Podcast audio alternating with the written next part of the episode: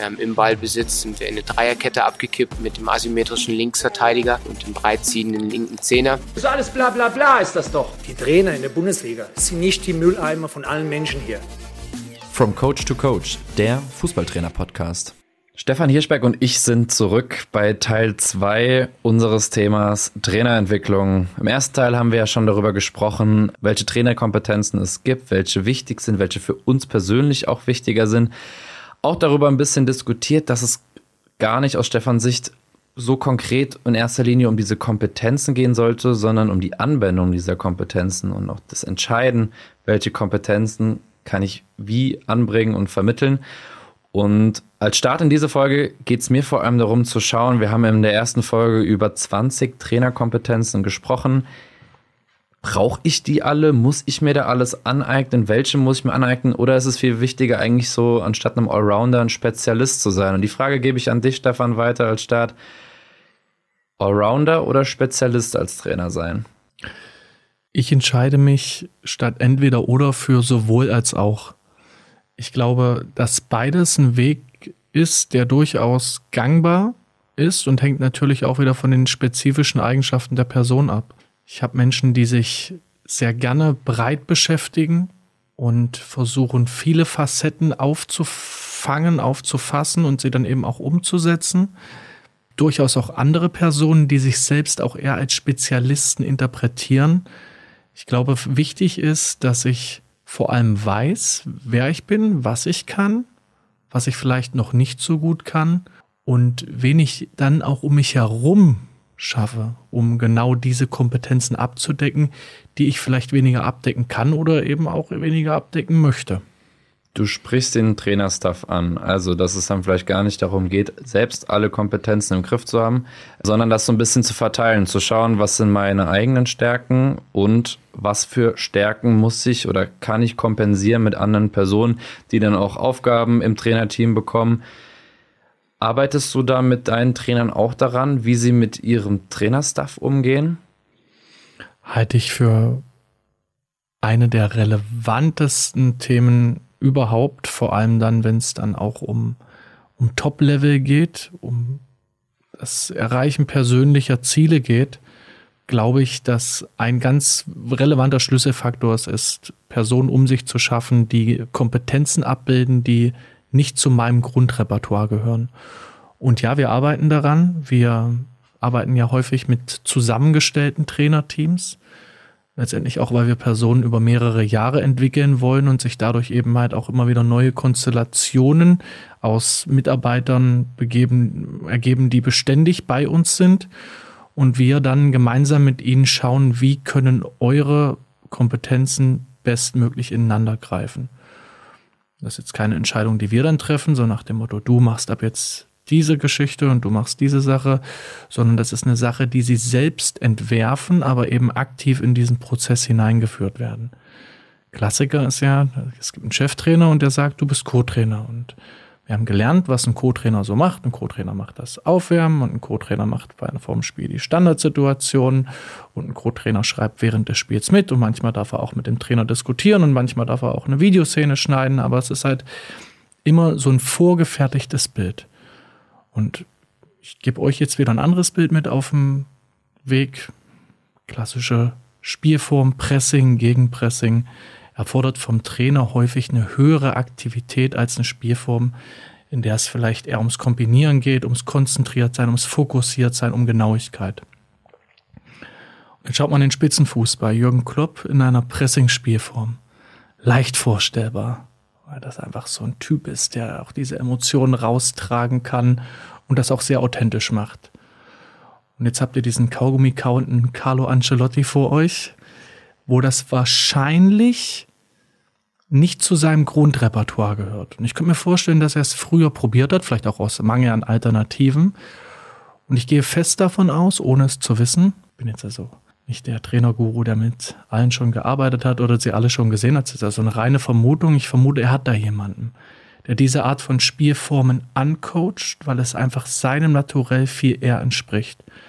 Ich glaube auch, dass er die Fähigkeit hat, Leute um sich herum zu versammeln, die Fähigkeiten repräsentieren, die er eben nicht zu seinem Repertoire zählt. Und ich denke, das ist eine Haltungsgeschichte, also von mir selbst, also als, aus, aus Sicht des Trainers, starke Persönlichkeiten neben mir nicht nur zu, also sie zu holen, sie in den Verein zu integrieren, sondern sie eben auch in die Arbeit zu integrieren und sie stark werden zu lassen.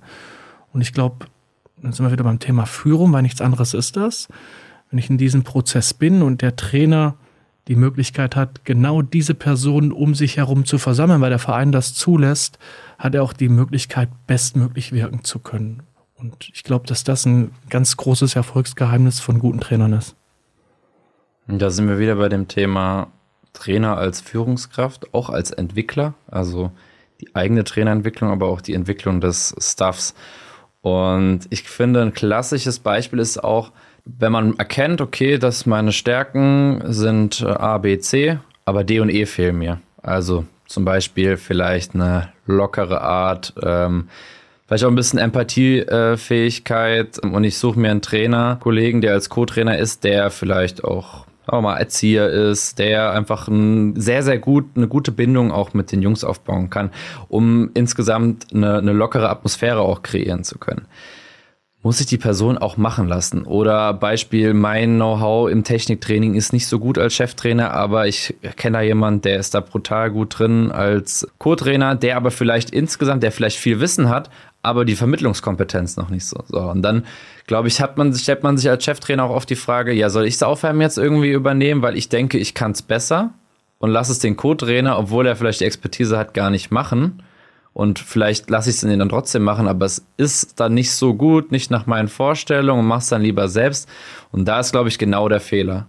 Wenn mir diese Chance, sich zu entwickeln, als Cheftrainer nicht gegeben wird, weil der Verein mich entlässt oder so, dann kann ich mich ja auch null entwickeln. Ich als Cheftrainer muss gucken, was sind die Stärken meiner meiner, meiner, mit, meiner, meiner Staffs, meiner Teamkollegen und die auch einfach machen lassen. Und dann auch, wie es vielleicht ein, ein Trainerentwickler oder ein sportlicher Leiter mir als Cheftrainer Feedback gibt, gebe ich weiter zur nächsten Person, die ich führe, eben auch Feedback. Und das ist auch, finde ich, eine große Kompetenz, die Cheftrainer mitbringen müssen. Und du hast es am Beispiel von ähm, Cheftrainer, äh, von, von Weltklasse-Trainern einfach gebracht mit Klopp und Ancelotti, die sicherlich auch nicht alle Skills haben, aber die es geschafft haben, sich darum ein Stuff zusammenzustellen und auch zusammenzufinden, das einfach auf allerhöchstem Niveau funktioniert.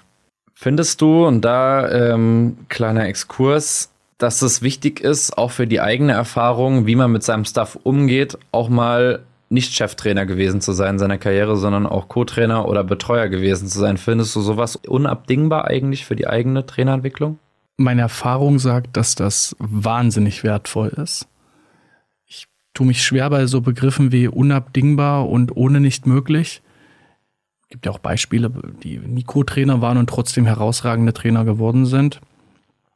Ich kann das für mich behaupten, es war in meinem Fußballer, Fußballtrainerleben die mit Abstand prägendste Zeit. Kannst du ja kurz mal erzählen, also was hast du für Stationen als Trainer selbst? Ja, als Trainer, ich habe angefangen im dem Verein, in dem ich damals gespielt habe, SGO bei Allenbach, ganz klassisch, eine kleine D-Jugendmannschaft. Ich finde übrigens, dass es eine hohe Relevanz hat, sich eben auch mal auf diesem Niveau als Trainer bewegt zu haben.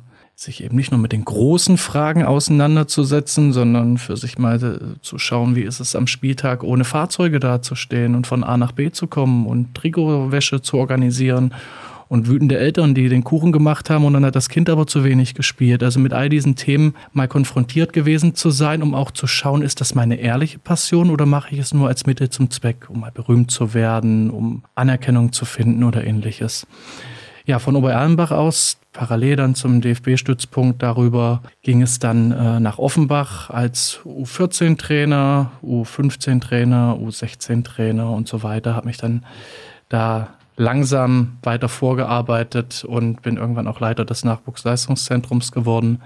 Bei den Kickers offenbar. Genau, das war dann die Stelle auch, die ich inne hatte, inklusive einer Cheftrainerrolle, bevor ich dann zu Mainz 05 kam und ähm, Volker Kersting äh, mich angesprochen hatte bei einer Leitungstagung. Also angerufen hat er mich später, aber da haben wir uns kennengelernt. Übrigens auch vielleicht das als kurzer Exkurs. Ich habe mich damals, ich war auffällig, Jetzt nicht, weil ich nur so besonders toll war, sondern in erster Linie, weil ich einfach sehr jung war. Also da saßen die alten Recken des deutschen Fußballs und daneben so ein frecher 26-Jähriger, der höhere, Aus höhere Ausbildungsentschädigungen für die kleinen Nachwuchsleistungszentren gefordert hat. Und durch die Auffälligkeit sind auch die ein oder anderen Vereine auf mich aufmerksam geworden. Ich habe mich damals ganz bewusst für Mainz 05 entschieden, weil ich das Gefühl hatte, dass dieser Verein in der Art und Weise, wie er arbeitet, in den Werten, die er vertritt, einfach am besten zu mir passt. Das war so der Hintergrund. Allerdings habe ich jetzt die Ausgangsfrage sogar schon wieder vergessen. Wir haben eigentlich uns darüber unterhalten, ob es äh, ganz, ganz wichtig ist, neben Cheftrainererfahrung auch Co-Trainer oder Betreuererfahrung zu sammeln. Und die Co-Trainer-Erfahrung hatte ich dann tatsächlich äh, in Offenbach sehr früh in meiner Zeit dort und äh, habe gelernt, wie es ist, mich unterzuordnen. Und ich glaube, dass das erstmal der oberflächliche Aspekt ist. Der viel relevantere Aspekt ist, zu beobachten.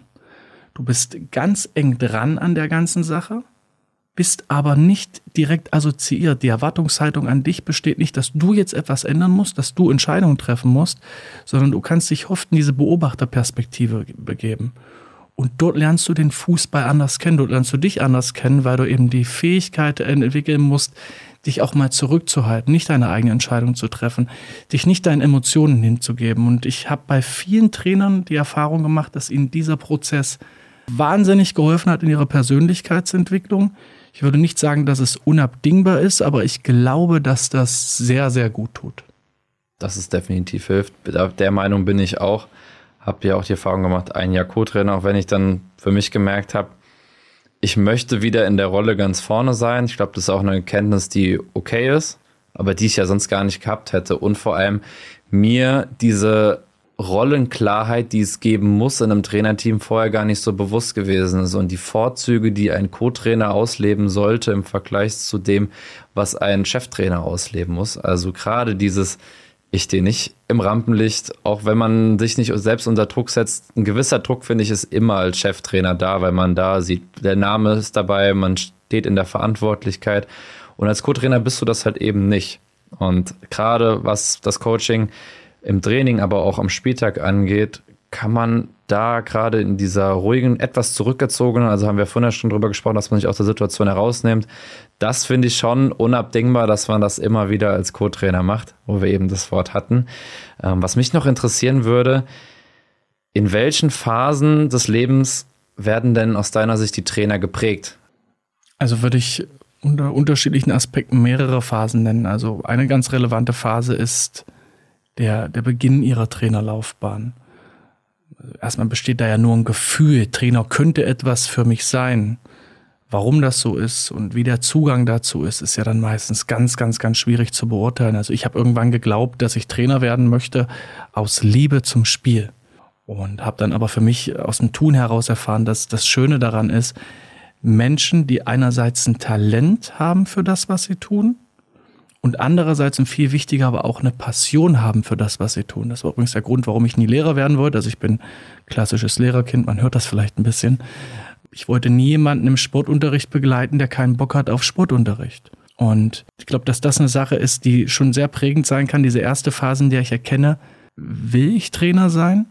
Und wenn, warum bin ich eigentlich Trainer? Was macht das jetzt überhaupt zu einem, zu einem coolen Job? Oder zu einer coolen Tätigkeit. Im Regelfall ist es ja am Anfang kein Job.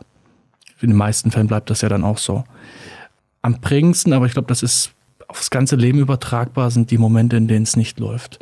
Ich habe das ja vorhin so suffisant und vielleicht auch ein bisschen platt gesagt, wenn ich eine auf die Fresse kriege. Die Art von Erfahrung, Schmerzen und Leid sorgen am ehesten im Menschen für Veränderung. Wir hatten uns äh, im Voraus mal darüber unterhalten, wenn man jetzt das Thema Klimawandel anschaut, solange nicht spürbar ist und solange nichts wahrnehmbar ist, ist es schwierig, ähm, dafür ein Gefühl zu bekommen, eben auch wirklich den Antrieb zu haben, etwas ändern zu wollen. Und in dem Moment, wo ich leide oder wo ich dann Klimawandel merke ich, wir wohnen jetzt in einer Dachgeschosswohnung bei uns, äh, kriegen wir teilweise 32 Grad im Wohnzimmer, wenn es schlecht läuft. Und dann wünscht man sich den Winter zurück. Völlig crazy, wenn ich mir das so überlege aus meiner Vergangenheit. Und wenn es spürbar wird, glaube ich, ist der Drang zur Veränderung und der Wille zur Entwicklung meistens deutlich größer. Ich glaube, dass das die prägendsten Phasen ähm, im Leben eines Menschen sind. Bei Erfolg würde ich sagen auch, allerdings viel mehr die Reflexion des Erfolges. Also das, was, was kommt danach? Wie gehe ich damit um? Weil auf Erfolg folgt meistens Lehre. Da eine kleine Anekdote. Ein guter Freund, ich würde ihn fast als Mentor bezeichnen, kam nach der Weltmeisterschaft 2014 ziemlich direkt nach dem Titel auf mich zu. Wir hatten uns, glaube ich, keine Ahnung, wo wir uns getroffen haben, zum Spazieren, denke ich. Und er sagte mir, Mensch, die müssten sich doch jetzt alle aus dem Fenster stürzen, oder? Und ich war damals perplex. 2014 war ich 28 Jahre alt und hatte das äh, Gefühl, das müssen die glücklichsten Menschen der Welt sein. Wäre jetzt auch mein erster Instinkt gewesen. Ja. Und die Wahrheit ist oft und sehr individuell wieder, aber auch oft eine ganz andere. Weil was kommt dann? Du hast dein ganzes Leben nach äußerem Erfolg gestrebt. Und du erreichst das Größte, was erreichbar ist. Und jetzt? Was, was kommt jetzt in deinem Leben? Wie soll das jetzt weitergehen? Du hast alles erreicht, was du eigentlich immer gewollt hast. Und ich glaube, in diesem Erfolg zu reflektieren, was treibt mich eigentlich an? Was würde mich jetzt wirklich weitertreiben? Was waren aber auch ganz pragmatisch Erfolgsfaktoren? Also warum konnte das funktionieren? Was davon lässt sich übertragen und was hatte auch ganz konkret mit den Menschen zu tun und ist eben nicht auf andere Fälle übertragbar?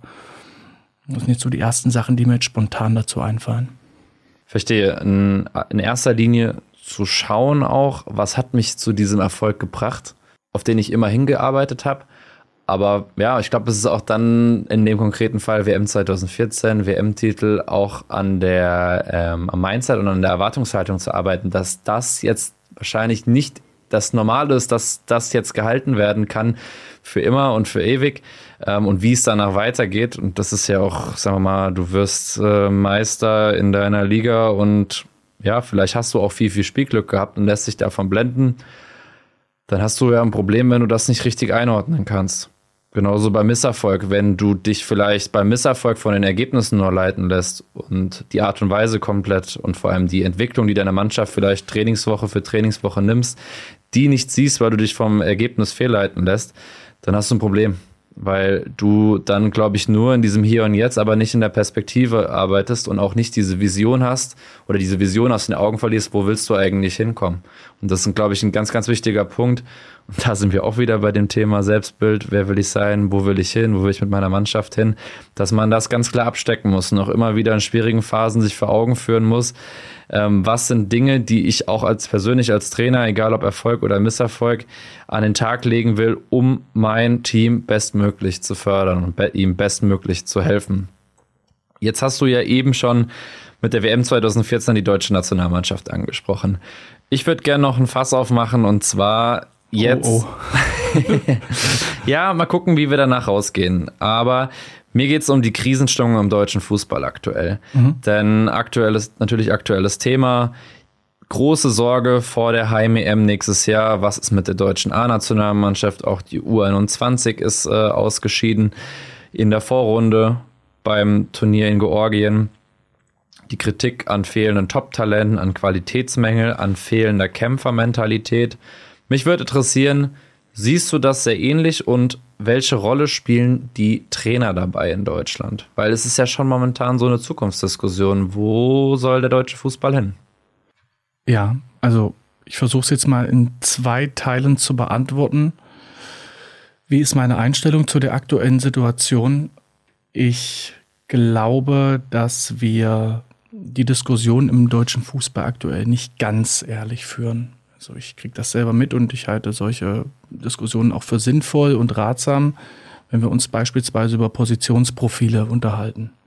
Ich habe ein Beispiel, ich, wir saßen in Mainz zusammen und haben uns über das Profil des Außenverteidigers unterhalten und auch darüber, dass wir das in den letzten Jahren zu selten entwickelt haben.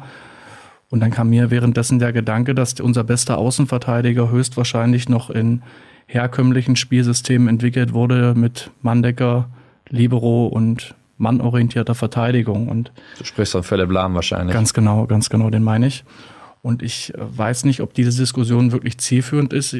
Ich glaube eher, dass es ein gesellschaftliches Thema ist, der Art und Weise, die Art und Weise, wie wir mit unseren Jungs umgehen, die Art und Weise, wie wir ihnen schon sehr früh das Gefühl vermitteln, jemand zu sein, obwohl sie eigentlich auf dem Weg sind, jemand werden zu wollen. Und das ist, glaube ich, ein riesengroßer Unterschied. Und durch dieses Gefühl, was dadurch entsteht, entsteht natürlich auch eine gewisse Form von Sattheit. Das ist sicherlich auch nicht nur ein Thema des deutschen Fußballs, sondern ein gesamtgesellschaftliches Problem, was sich sehr wahrscheinlich, da bin ich jetzt kein Experte, auch in anderen Berufsbranchen sehr deutlich wahrnehmen lässt.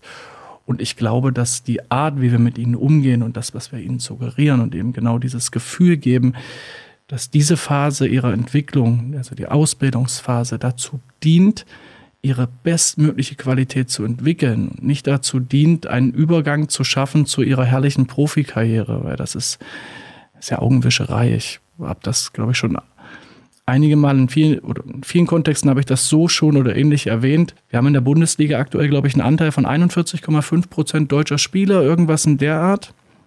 Ich würde jetzt mal roundabout schätzen, wir haben 450, zwischen 400 und 450 Bundesligaspieler. Das heißt, es geht darum, einer von 200 unter circa 7 Millionen Menschen, die in Deutschland Fußball spielen, zu werden.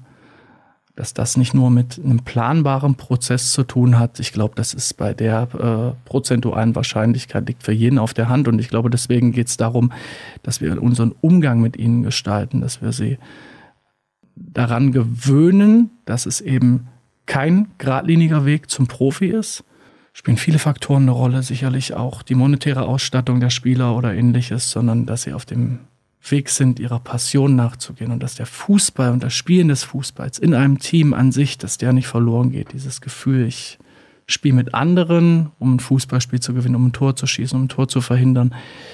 Und ich glaube, da haben es andere Sportarten deutlich einfacher aktuell. Und wenn wir uns jetzt mal umgucken, gerade in den Spielsportarten, Basketball gewinnt immer mehr an Popularität, Eishockey gewinnt mehr, immer mehr an Popularität und ich glaube, wenn man den Erfolg dieser beiden Teams einordnet, dann hat das auch ganz viel damit zu tun, dass die eben nicht so auf Rosen gebettet sind wie unsere jungen Spieler und das Gefühl haben, sehr früh schon auf einem sehr hohen Niveau Fußball zu spielen oder Sport zu treiben.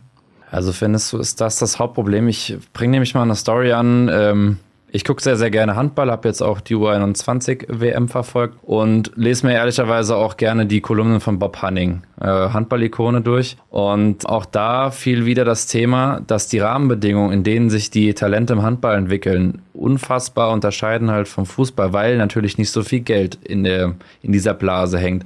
Es sind auch viele Spieler, die lange einfach in ihren Ausbildungsvereinen bleiben. Die Lehrgangsgebühren müssen selbst gezahlt werden Während wir jetzt im Fußball, nehmen wir mal einfach mal Spieler, das müssen ja auch nicht, äh, nicht unbedingt NLZ-Spieler sein, sondern auch äh, talentierte Jungs, die nicht im Nachwuchsleistungszentrum sind, die aber zum Auswahllehrgang kommen, die kriegen ja dort auch alles bezahlt. Die kriegen ja sogar die Antwort, glaube ich, per Fahrtkostenabrechnung sogar bezahlt, während das bei dem anderen Thema Handball oder auch ist es mit Sicherheit bei anderen kleineren Sportarten oder für die Öffentlichkeit kleineren Sportarten genauso. Also die Rahmenbedingungen, sich da durchzukämpfen, da sind wir beim Thema Widerstandsfähigkeit, also die Hürden, die mir auf dem Weg dahin, meinem Ziel Profifußballer gestellt zu werden, die sind da viel, viel größer und es gibt mehr Hürden im Weg, die nicht wahrscheinlich oder die nur von dem Spieler selbst aus dem Weg geschafft werden können oder er gibt auf. Das ist, glaube ich, die andere Variante. Und im Fußball hast du natürlich das Thema, das würde ich auch gerne mal von dir aufgreifen, dass du vielleicht zu früh das Gefühl hast, du bist schon wer und du hast vielleicht schon das erreicht. Wenn ich jetzt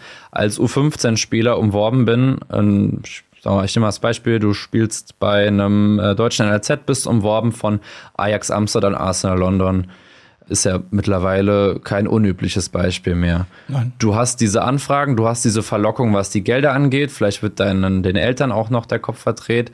Möchte ich gar nicht so weiter reingehen. Aber dir wird ja schon suggeriert, du hast jetzt schon mit 14 Jahren das Interesse von den Vereinen, bei denen du eigentlich mit 19, 20 sein wolltest, am Ende deiner Jugendlaufbahn, weil du dann da Profi sein möchtest.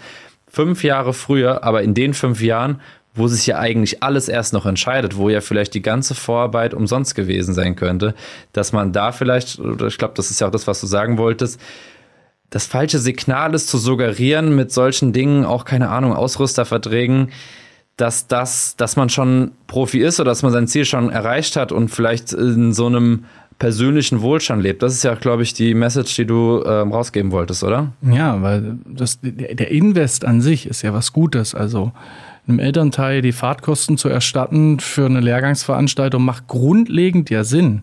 Aber die, die Wertschätzung dessen findet durch die Vielzahl an potenziellen Möglichkeiten der Wertschätzung eben nicht mehr dieses Gewicht, was es meines Erachtens benötigen würde, um wirklich dafür zu motivieren, alles aus sich herauszuholen. Beispiel Handball. Ähm, wir haben jetzt im Juniorenbereich einen hauptamtlichen Athletiktrainer bekommen. Ganz klassischer Vorgang, der von der HSG Wetzlar kommt. HSG Wetzlar, Handball-Bundesliga-Verein, hat keinen vollwertig hauptamtlichen Athletiktrainer für ihre erste Mannschaft Bundesliga. Ich weiß, dass sich die Internatsspieler von THW Kiel ein total cooles Projekt zusammen mit den Spielern von Holstein Kiel äh, teilen, in dem die in der Form von einer Wohngemeinschaft leben, fast WG-artig, auch betreut werden, aber ein völlig improvisiertes Projekt, das es erst seit ganz, ganz wenigen Jahren gibt. Und wenn ich mir überlege, dass die THW Kiel einer der Top, Top, Top Vereine Europas ist und du siehst, wo dieser Sport steht und schaust, was da für Jungs bei dieser U21 eben auf dem Platz stehen, dann hast du natürlich schon ein anderes Gefühl dafür, dass die schon auch ein Interesse haben, sich auf ein Niveau zu entwickeln, weil sie eben dieses Gefühl, ich bin schon jemand, noch gar nicht entwickeln konnten.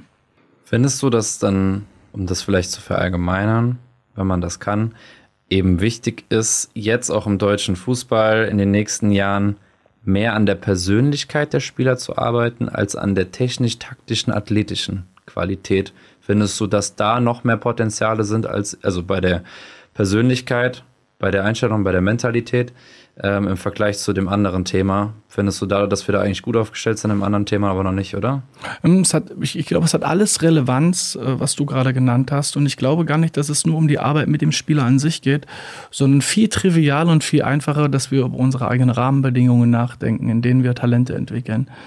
Wenn wir beispielsweise über einen Konkurrenzkampf von Spielern sprechen oder von andersrum von Vereinen sprechen, die um Spieler werben, die noch sehr, sehr, sehr jung sind, sollten wir uns alle gemeinsam fragen, tut das der Entwicklung dieser Spieler gut? Und ist es nicht vielleicht dann sogar sinnvoller, bevor ich mir einen Spieler hole, der jetzt elf Jahre und sehr talentiert ist, ihn vielleicht ein bisschen mehr Geld dafür auszugeben, damit er sich in einem optimalen Umfeld entwickeln kann, aber dann eben sieben, acht Jahre später, wo seine Entwicklung schon deutlich besser prognostizierbar oder vielleicht schon an einem Punkt angelangt ist, wo ich abschätzen kann, dass es tatsächlich realisierbar ist. Und ich denke, da geht es umzudenken im Sinne des deutschen Fußballs, aber auch im Sinne des Eigeninteresses, weil ich glaube, keiner möchte talentierte Spieler haben, die deswegen an ihren Karrieren scheitern, weil sie nicht mehr die Einstellung durch Rahmenbedingungen, die diese Haltung natürlich auch begünstigen, entwickeln, schon jemand zu sein und dann eben niemals jemand zu werden. Ich finde das insgesamt sehr, sehr spannend, weil ich habe auch letztens bei, einfach die Testspiele der A-Nationalmannschaft geguckt. Ja, die gingen verloren. Ich habe dann aber auch noch mal, ähm, wie gesagt, im Vergleich U21 WM Handball geguckt. Mir ist einfach aufgefallen, und das ist bei anderen Themen auch, ich bin vom Fernseher unfassbar gelangweilt gewesen bei der A-Nationalmannschaft, weil ähm, sobald es irgendwie ins letzte Drittel ging, gab es Querpässe. Es gab keinen Mut, ins 1 gegen 1 zu gehen, direkt mal im ersten Kontakt eine Flanke reinzuschlagen. Und wie gesagt, ich war gelangweilt und ich war uninspiriert. Während ich, wenn ich mir den Handball angeguckt habe, klar, ist ein anderes Spiel, es ist viel schneller, die Wege sind kürzer zum Toren, es gibt viel mehr Tore und Torabschlussaktionen, ist dadurch schon spannender. Aber ich hab, konnte mich viel besser mit diesen Jungs identifizieren, weil, ist jetzt vielleicht plakativ, aber mir persönlich ist es aufgefallen, diese Emotionen, die sie nach Toren gezeigt haben, auch in Phasen, wo es schwierig lief, wo sie schon mit fünf geführt haben, dann auf einmal Ungarn im Finale auf eins wieder rankam, damit umgegangen sind, das auch nach außen gezeigt haben und ich das Gefühl habe, im Fußball produzieren wir irgendwie Maschinen manchmal, die vielleicht auch, keine Ahnung, ob das das Gefühl ist nur, aber die Emotionen gar nicht mehr zeigen wollen, zeigen dürfen, auch in, in, in Statements, äh, in, bei Pressekonferenzen oder sonst irgendwie alles wegrationalisiert wird. Und ich mich damit nicht mehr identifizieren kann, weil das für mich so weit weg von mir ist, weil ich mache Sport und zum Sport gehören, finde ich, Emotionen. Dazu gehört auch auf die Fresse zu fliegen, wieder aufzustehen, in dem Fall, ja, auch wieder so eine Platitüde. Aber das ist das, was mich als Fan ja auch catcht und ich glaube, das ist das Thema auch, was die meisten Fans auch anödet, dass sie sich damit nicht identifizieren können, weil sie gelangweilt sind, weil sie irgendwie das Gefühl haben, das ist immer dasselbe, ist dasselbe langweilige Spiel bei der deutschen Nationalmannschaft. Die haben viel Ballbesitz, verlieren aber trotzdem das Spiel. Weil sie im letzten Moment nicht so, ich habe auch wieder so ein Beispiel von Benedikt Hövedes gesehen, wie er in allerletzter Instanz 2016 bei der EM äh, Giroud, der eigentlich einschussbereit war, der schon da 15, 20 Meter aufs Tor gelaufen ist, weggekrätscht hat. Und das war so ein Thema, wo ich dachte, das ist wieder, auch wenn man alte Tugenden und und und, aber das ist ja auch der Erfolg und das, worüber man auch dann sagt, okay, das ist was, worüber ich mich identifizieren kann. Und ich glaube, das ist abhanden gekommen und deshalb kann der DFB, glaube ich, auch aktuell nicht erwarten, dass man das in einem Jahr, wenn das so weiterläuft, auf einmal so eine Euphorie im Land ist. Was denkst du, also was muss da passieren oder denkst du, die kommt dann auf einmal? Das, das muss ich wiederum sagen, kann ich ganz schwer äh, beurteilen. Ich könnte mir durchaus vorstellen, dass es auf einmal wie Phoenix aus der Asche passiert. Da gibt es ja Beispiele. Ich glaube, 1990 vor der Weltmeisterschaft haben wir, glaube ich, auch ein ganz, ganz verrücktes Testspiel verloren. Und ich glaube, vor der WM 2.6 war, war die Stimmung auch nicht so besonders. Ich kann das ehrlicherweise nicht hundertprozentig einschätzen. Ich halte die Chance auch für geringe und ich sehe die Gefahr der fehlenden Identifikation auch sehr, sehr groß. Und jetzt hast du es eben gerade angesprochen, diese deutschen Tugenden, so dieses Klassische. Aber mm, wenn wir uns über Deutsch unterhalten, dann ist das ja erstmal an sich ein Kollektivbegriff der dann noch so haltbar ist und was ich, was Deutschland in 20 Jahren überhaupt noch bedeutet, äh, wird wahrscheinlich was ganz anderes sein. Aber wir nehmen mal ein ganz anderes Beispiel, weil das wahrscheinlich greifbarer ist und dann auch weniger verfänglich. Wenn ich Menschen fragen würde, worüber definiert sich die brasilianische Nationalmannschaft? Dann würden einem sofort 10, 12, 13, 14, 15, vielleicht 20 Stichwörter einfallen, die mit Kreativität zu tun haben, die mit schönem Fußball, die mit Einzelaktionen zu tun haben und so weiter. Das ist das kollektive Bewusstsein, was da entsteht.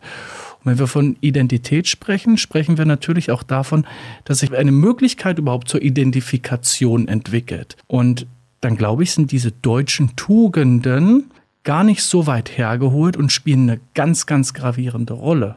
Wenn ich fantastische Individualisten, die aber diese Tugenden gemeinsam nicht repräsentieren können, auf dem Platz habe, dann ist es eigentlich ein logischer Prozess, kann ich mich ja nur noch mit Einzelnen, die die Tugenden, die ich persönlich in mir trage, repräsentieren, identifizieren. Und dann ist es am Ende eine Zusammenmischung von Einzelspielern, die eben kein Kollektivbewusstsein mehr darstellen. Und damit will ich nicht sagen, dass die Menschen, die da jetzt gerade für die Nationalmannschaft spielen, alles Ich-AGs sind oder in diesen in dieses Gefühl äh, nochmal noch mal eine Kerbe schlagen, sondern vielmehr, dass es unsere Aufgabe ist, ihnen das Bewusstsein dafür zu schaffen, dass sie erfolgreich nur in einem Team sein können. Und das ist auch ein platter Spruch, aber ich finde, Plattitüden gibt's ja auch nicht umsonst, sondern die hat ja irgendwann mal jemand erfunden, weil viele Leute es gedacht haben. Die haben sich bewährt. Genau. Und ich glaube, dass es durchaus äh, relevantes Thema ist, genau diese Art von Tugenden wieder einzubringen, weil das die Personen, die es interessiert, die haben eben auch die Erwartungshaltung, dass das eben Teil des Spiels ist. Und ich glaube, dass so etwas auch durch Momente ausgelöst sein kann, aber natürlich auch durch eine geschickte Personalwahl. Und zu sagen, es wird so oder so, da muss ich sagen, da habe ich äh, zu viel Respekt äh, vor dem, was dann kommt. Ich kann mir durchaus vorstellen, dass es auch einfach ausschlaggebende kleine Momente sind, die dann eben auch dazu führen, dass ein Kollektivbewusstsein entsteht. Du gewinnst dein Auftaktspiel mit 2-0 und auf einmal fängt an, dadurch eine Euphorie sich zu entwickeln, die vorher so vielleicht nicht da war und dadurch wird's dann, ja, entwickelt sich ein anderes Gefühl, das dann eben auch zu Erfolg führen kann. Da sind wir dann wieder beim Thema Momentum, was ja, ja dann noch gerade im Profifußball eine extrem große Rolle spielt. Für euch als Trainerinnen und Trainer sicher aber auch ein gutes Takeaway, vielleicht auch den, den Spielerinnen und Spieler, die ihr betreut, einfach auch nochmal vor Augen zu führen, gewisse Dinge, die sie haben, schon wertzuschätzen und zu, immer zu schauen und auch dabei zu helfen, wenn man das Gefühl hat, dass die Spielerinnen und Spieler so ein bisschen von ihrem Ziel, von ihrem Weg abdriften, aus den diversen Gründen, sie in dem Fall begleitend da zu sein, einfach nur zu fragen, auch mal, auf welchem Punkt deines Weges zu deinem Ziel befindest du dich eigentlich, um auch immer wieder einzuordnen und vielleicht zurückzuholen, weil manchmal denken vielleicht dann auch die Spielerinnen und Spieler, sie sind schon weiter, als sie sind auf ihrem Weg zum Ziel. Und das ist manchmal halt eben der Fall. An der Stelle, Stefan, setzen wir ein Ende. Sehr, sehr spannende zwei Folgen, wie ich finde, mit extrem viel Diskussionspotenzial. Wenn ihr, die zugehört habt, auch noch sagt, ja, mit manchen Punkten gehe ich nicht mit, äh, sehe ich anders, kommentiert gerne bei Instagram unter dem Post zu den jeweiligen Folgen oder schreibt uns. Ich werde euch noch spannendes Material, wie gesagt, in die Shownotes der beiden Podcast-Folgen packen. Und wie gesagt, wenn ihr Ideen habt für weitere Podcast-Themen, immer her damit. Und damit eine gute Woche für euch. Macht's gut. Ciao, ciao.